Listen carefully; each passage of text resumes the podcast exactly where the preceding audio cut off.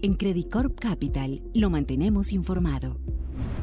Hola a todos, mi nombre es Josefina Valdivia y en esta oportunidad quiero comentarles sobre el reciente desempeño de la renta fija LATAM y nuestros favoritos para esta clase de activo. Durante julio, datos económicos mixtos provocaron volatilidad en los rendimientos de los bonos del Tesoro americano pero el apetito por activos riesgosos se mantuvo, ya que tanto los datos macroeconómicos como los reportes de resultados corporativos continuaron indicando una mayor probabilidad de un escenario de soft landing. En esta línea, las primas por riesgo exigidas a los bonos latinoamericanos se comprimieron, lo que se tradujo en rendimientos positivos para la clase de activo. Con todo, el CENBI Latam cerró al mes con su segunda mayor rentabilidad mensual de este año. En términos relativos, el CENBI Latam superó tanto al CENBI Global como a los bonos norteamericanos durante julio. Con todo, el CENBI Latam acumula rendimientos de un 4% en lo que va de este año. Por país, Colombia fue el ganador indiscutido, con un retorno de 3.6%, seguido de lejos por Brasil con un 1.8% y Perú con un 1%.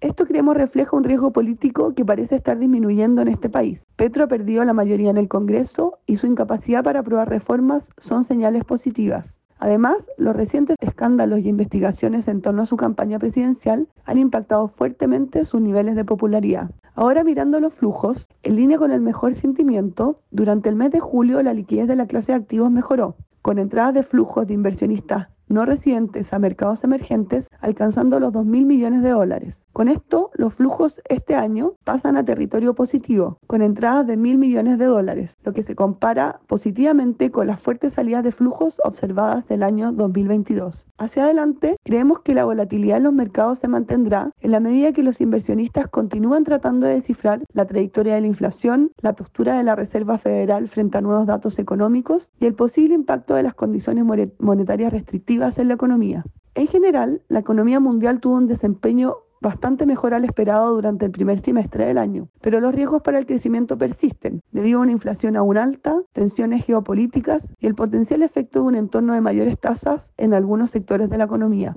Por otro lado, la inflación, aunque muestra una clara tendencia a la baja, ha demostrado ser más persistente de lo inicialmente esperado, y por lo tanto los principales bancos centrales del mundo no han podido poner fin al ciclo de ajuste, lo que genera preocupaciones sobre un periodo prolongado de política monetaria restrictiva y su potencial impacto en crecimiento.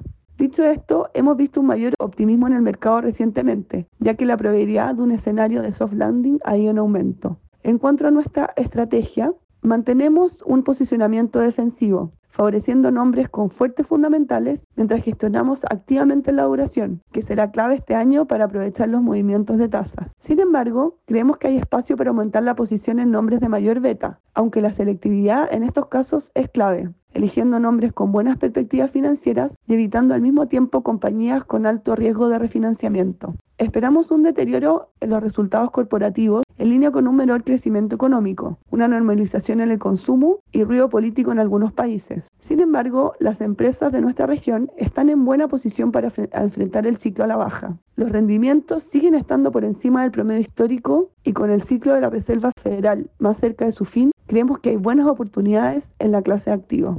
Para terminar, quería destacar nuestros bonos favoritos en Latinoamérica. Seguimos apostando por sectores defensivos como consumo no discrecional a través de Cencosud y bancos de relevancia sistémica como BBVA México, Banorte, Interbank y Bancolombia. Pero a su vez estamos aumentando nuestra exposición a Colombia, incluyendo EPM, dado los atractivos niveles de tasa y la reducción en el riesgo político.